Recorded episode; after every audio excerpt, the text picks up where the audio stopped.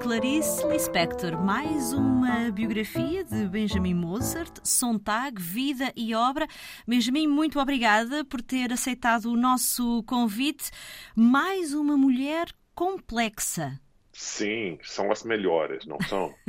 eu, eu acho que seria Concordo. terrível fazer uma, uma mulher comum, uma mulher é, sem muito interesse. Mas essas duas realmente são enormes e para o biógrafo dão muito, tem muito para falar, tem muita coisa, muito movimento, é muito interessante conviver com essas mulheres. Como é que apresentaria Sontag depois deste longo trabalho, já agora distinguido com o Prémio Pulitzer em 2020, um dos mais importantes prémios atribuídos nos Estados Unidos? Como apresentaria Sontag? Eu acho que Sontag foi para nós nos Estados Unidos, ela foi a pessoa mais é, chave, digamos, na cultura, na arte, no teatro, na fotografia, na sexualidade, na política. Foi a pessoa que duas, três gerações de americanos olhamos para ela para saber o que pensar. Que um papel que hoje em dia, com toda a confusão, bagunça no mundo, todo mundo sente saudade dessa mulher, porque ela explicava as coisas que não foram óbvias. E, é, e fora dos Estados Unidos, ela também foi um símbolo da cultura americana, uma certa parte da cultura americana, que, é, que até hoje inspira as pessoas a serem menos brutos, menos burros, mais inteligentes, a trabalharem mais, a saberem mais. Então, até hoje, uma pessoa que pelo mundo empolga as pessoas. Depois de lermos estas páginas, Benjamin, parece-nos que esta mulher também andou a vida toda um pouco em luta consigo própria. Sim, como muita gente, né? Mas é, a diferença é que ela descrevia isso. Isso foi um grande privilégio para mim, é que eu tive acesso aos 100 volumes dos diários dela que ficam guardados na, na Universidade de Califórnia, que que revelava que detrás dessa fachada de poder, de, de saber tudo, de, de, de, sempre ter a melhor opinião sobre tudo, que havia uma menina insegura e incerta que realmente não sabia nada, que, que vivia muito confusa, que teve muitas decepções no amor, por exemplo, é, profissionais, toda essa coisa que as pessoas não percebiam depois dessa, de, de, de, detrás dessa dessa fachada de, de poder. Sontag perdeu o pai muito cedo e a relação com a mãe era, vamos chamar-lhe, peculiar? Sim, sim. É, de certa forma foi. É, a mãe dela, depois de ficar viúva na China, quando a Susan tinha cinco anos, ela voltou para os Estados Unidos alcoólica, é, infeliz, é, tendo perdido o marido, que ela realmente foi teve uma grande paixão pelo marido, com duas meninas em casa, com uma casa comum de subúrbio nos Estados Unidos e ela não se conformava com isso. A Susan queria tanto o amor e a atenção da mãe e nunca nunca conseguiu. Então, de certa forma, esse essa esse desejo para uma mulher que a proteja, que a que a que amasse. Isso é um tema que, que vai até o fim da vida dela, uhum. da Susan. Exato. Casou muito cedo? Muito cedo e ficou, ficou noiva depois de uma semana, é, aos 17 anos. É, casou com o professor. É, ela sendo gay, né, não era a melhor opção, mas ele era brilhante, aparentemente, todo mundo falava. E ela queria tanto fugir da infância dela, queria fugir da sexualidade dela, Exato. queria fugir da mãe dela. E deu no que deu. Teve um filho, filho esse que também contribuiu para, para esta biografia? Sim, sim. O filho que nasceu quando ela tinha 19 anos. É, a Susan Sontag não era uma pessoa que, é, que tinha muita, muita maternidade, digamos. Ela não era muito maternal e menos ainda que ela tinha 19 anos e estava querendo escapar dessa família, dessa coisa, que ela estava tão infeliz como menina. E apenas ela sai de casa, ela fica grávida é, pela segunda vez. A primeira vez teve um aborto que era então ilegal nos Estados Unidos e, e as pessoas morriam disso. E, é, então teve um amor muito forte pelo filho, mas ao mesmo tempo não se conformava com o papel de, de ama de casa. Sempre em luta consigo própria e sempre atenta ao que ia acontecendo pelo mundo. Susan Sontag acabou por assistir a alguns dos grandes acontecimentos, acontecimentos-chave do século XX e escreveu sobre eles e, uh, independentemente das reações que provavelmente eh, as suas, os seus pensamentos, as, as suas reflexões iriam causar. Exatamente. É uma coisa. A Susan Sontag tinha essa fama de ser a pessoa que sempre estava presente em tudo, que sempre assistia tudo, que conhecia todo mundo, que foi para a cama com todo mundo. É uma coisa bem lendária nos Estados Unidos, mas eu, como biógrafo, eu, se eu fosse escrever um, um romance sobre ela, seria impossível, seria inacreditável colocar no livro que quando ela saía do cinema em Berlim, caiu o muro de Berlim. Exato. Mas foi assim. É uma coisa que a gente não inventa. Ela estava presente para tudo. E realmente era como se os, o, a, a, os, os comunistas estivessem esperando ela sair do cinema para abrir o muro de Berlim. Exato. Viveu também outros uh, momentos marcantes. O que é que uh, os escritos de Susan Sontag uh, nos mostram sobre um, a nossa condição humana? Eu acho que eu, eu, ando pensando muito nela nesses últimos dias com a situação na Ucrânia, porque Exato. ela escreveu tanto sobre como é que vemos uma coisa que não vemos diretamente. A gente não sabe nada sobre a Ucrânia. Eu, por acaso, sei um pouco, porque eu fui lá para a Clarice Lispector, que nasceu na Ucrânia. Mas, realmente, a gente depende das nossas, dos nossos iPhones, de, de nosso computador, da televisão, da fotografia, das, das coisas que as pessoas escrevem. Mas isso não é a realidade. É uma forma de representar a realidade. Então, hoje em dia, eu acho que as reflexões dela sobre a guerra, sobre a, a crueldade, sobre a fotografia, infelizmente, eh, continuam sendo mais atuais do que nunca. Uma mulher que tinha medo de ficar sozinha? Sim, sim. É, muito medo. Ela até falou para um. Ela estava num restaurante chinês em Nova York com um amigo. Ela falou que ela, ela viveria com qualquer pessoa nesse restaurante escolhida à toa, uhum. melhor do que ficar sozinha. E essa coisa, ela tinha muita angústia, a Susan Sontag. É, ela não queria ser abandonada, justamente por essa mãe que tinha abandonado ela, menina. Ela tinha necessidade disso e uma carência que, para mim, quando eu estava escrevendo a minha biografia sobre ela, uhum. me, me, me dava aflição essa sensação. Eu queria que ela pudesse se acalmar, se pudesse se conformar com a vida tal como ela era.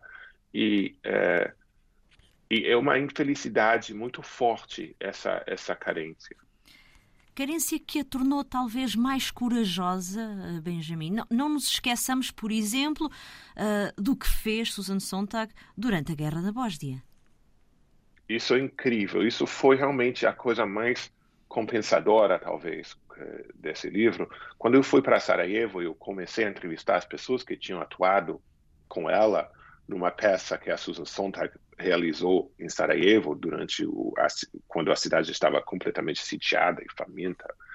É, eu descobri o momento que ela tinha nascido para isso. Ela toda a vida ela estava querendo achar um lugar para pôr em obra as convicções dela de que a liberdade merecia é, sacrifícios, que valia a pena morrer pela liberdade pela, pelas ideias que animaram as nossas vidas, se a gente tem sorte de viver em países onde temos essa, esses direitos. E ela vai lá e ela faz uma peça de teatro. E muita gente nos Estados Unidos, pelo mundo, achavam ridículo ela peça de teatro em Sarajevo, é uma coisa ridícula. Mas ela percebia que essas pessoas tinham essa necessidade de cultura até mais do que tinha necessidade de comida. E quando eu fui falar com os atores e as pessoas que participaram e que assistiram à peça, eu vi que realmente de todos os atos é, que, que, que pudemos fazer, foi este o ato que mais ficou lembrado. Então, hoje em dia, quando vamos, vemos a Ucrânia, pensando, ah, que ridículo, o que os ucranianos necessitam são armas, são é, aviões e coisas. Uhum. São também, mas também necessitam uma peça de teatro, uma ajuda que a Susan realmente deu. E por isso a praça diante o Teatro Nacional da Bósnia se chama Praça Susan Sontag. Exato. Um, os títulos dos vários capítulos deste livro, alguns são irónicos, outros um pouco inusitados. Por exemplo, Fazer Reféns. é o título do ah. capítulo 32. Uh, para além de estar provavelmente muito um pouco de acordo com a personalidade da biografada, mostra também estas complexidades de Susan Sontag. Essa frase foi me dada por uma assistente de Annie Leibovitz, que foi amante da Susan durante os últimos 15 anos da vida. Talvez e, um, uma, das, uma das pessoas mais importantes na vida de Sontag. Absolutamente, sobretudo no final. E a Annie e a Susan, as duas tinham mães alcoólicas. E alguém falou que filhos de alcoólicos não temos amantes, fazemos reféns. Exato. E eu achei maravilhosa essa frase, porque é, e, e essa, essa, essa relação é, de carência e violência alterna, alternando é o que definiu essa relação que no, em público eram duas das mulheres mais famosas do, dos Estados Unidos e do mundo, mas no privado foi outra coisa, foi uma coisa bem é, penosa escrever essa parte, porque eu não entendia como é que você fica com uma pessoa que que te chama de idiota, de vagabunda e tal, é, é a vida inteira. Mas é, essa psicologia é uma parte que eu tento elucidar Exato. um pouco no livro. Exato. Não tendo conhecido Susan Sontag, Benjamin Mozart, a sua tarefa tornou-se mais difícil ou mais fácil? Ah, eu acho mais fácil, de certa forma. Eu não conhecia Clarice Lispector tampouco. Claro. Eu não conheci muita gente, assim, que eu escrevi sobre isso. O trabalho do historiador, do biógrafo, eu acho que o que eu quero é torná-la viva. Eu quero que Susan Sontag viva é, na, no coração e na cabeça dos portugueses, agora que o livro está sendo lançado em Portugal. Eu quero que ela seja lembrada, de certa forma, que não vai ser exatamente a mesma forma que ela teria querido, ou que outras pessoas que conheceram melhor do que eu é, não estão sempre de acordo com o meu retrato dela. Mas uhum. o importante é que a obra dela e a personalidade dela sejam presentes para nós permaneçam, permaneçam uh, vivas. Uh, ao longo Isso. destas páginas apercebemos-nos também da relação de Sontag com o corpo e às vezes uma espécie de tentativa não só de controlar o corpo, mas até de sair do corpo. E, e no final acabou por ser o corpo a traí-la. Claro, como faz com todos nós, né? Exato. O corpo acaba nos traindo e morrendo. E, uh, mas com a Susan, a luta entre a cabeça e o corpo eu acho que todos nós temos, né? Quando uhum. temos uma cirurgia, vemos o que a coisa que, que, de que estamos feitas é uma coisa espantosa, mas no caso dela foi mais extremo ainda. Ela realmente não, ela queria até cortar a cabeça do corpo. Então, no meu livro, eu acho que o corpo e a cabeça são quase personagens em conflito é, como se fossem duas irmãs que se detestam, uma coisa assim. É, e ela não não se conforma. A cabeça para ela é o refúgio dela, da infelicidade dela quando ela era menina. E é o lugar seguro, só que a cabeça está conectada ao corpo e não tem jeito para isso. Exato. O que, é que mais o surpreendeu na escrita desta biografia? Ah, eu acho que é exatamente o que eu falo, a diferença entre a pessoa privada, uhum. que era uma pessoa altamente insegura e hesitante e nervosa, e a projeção dela no público é uma coisa fascinante, porque eu, eu me criei nos Estados Unidos. Eu me lembro dessa pe pessoa que era a pessoa tão forte como uma mulher navio, uma coisa assim, uma, uma, uma mulher montanha e que detrás disso havia essa menina. É, eu fiquei chocado com isso e muita gente que a conheceu, que leu o livro, ficou também, porque é, é tão parecia impossível. Ela era o que todos nós queríamos ser. Contudo, eh, uma mulher insegura e cheia de contradições eh, também. Esta luta, eh, podemos chamar-lhe assim, contra, contra ehm, a sua tendência e a sua atração sexual por pessoas do mesmo sexo, ela tentou contrariar. Tentou contrariar. Claro. Muita gente tentou naquela época. Exato. É importante lembrar que naquela época era ilegal. É verdade. Você podia ir para a cadeira e podia perder o seu emprego, o seu filho, que quase aconteceu com ela.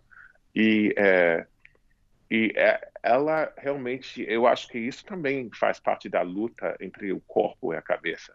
Ela achava que a coisa correta era ser heterossexual, só que o corpo dela não era heterossexual, não, não quis.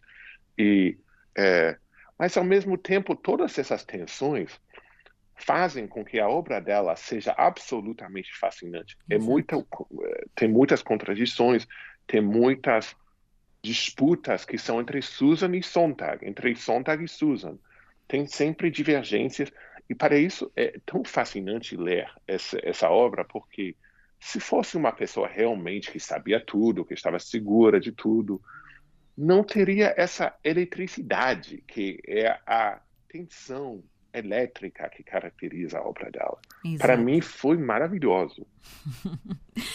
E a pergunta que nunca se deve fazer a um autor: em que é que está a trabalhar agora? Eu estou a terminar um livro sobre arte holandesa, que é outra coisa que, é, que eu, eu vivo já 20 anos na Holanda, e são 20 capítulos sobre a, os artistas holandeses. É, é uma coisa totalmente diferente do que eu tenho feito. Uhum. Aguardamos então esse, esse novo livro. Benjamin Moser, autor de Sontag, Vida e Obra, uma grande biografia distinguida com o Prémio Pulitzer. A edição é da Objetiva. Boas leituras.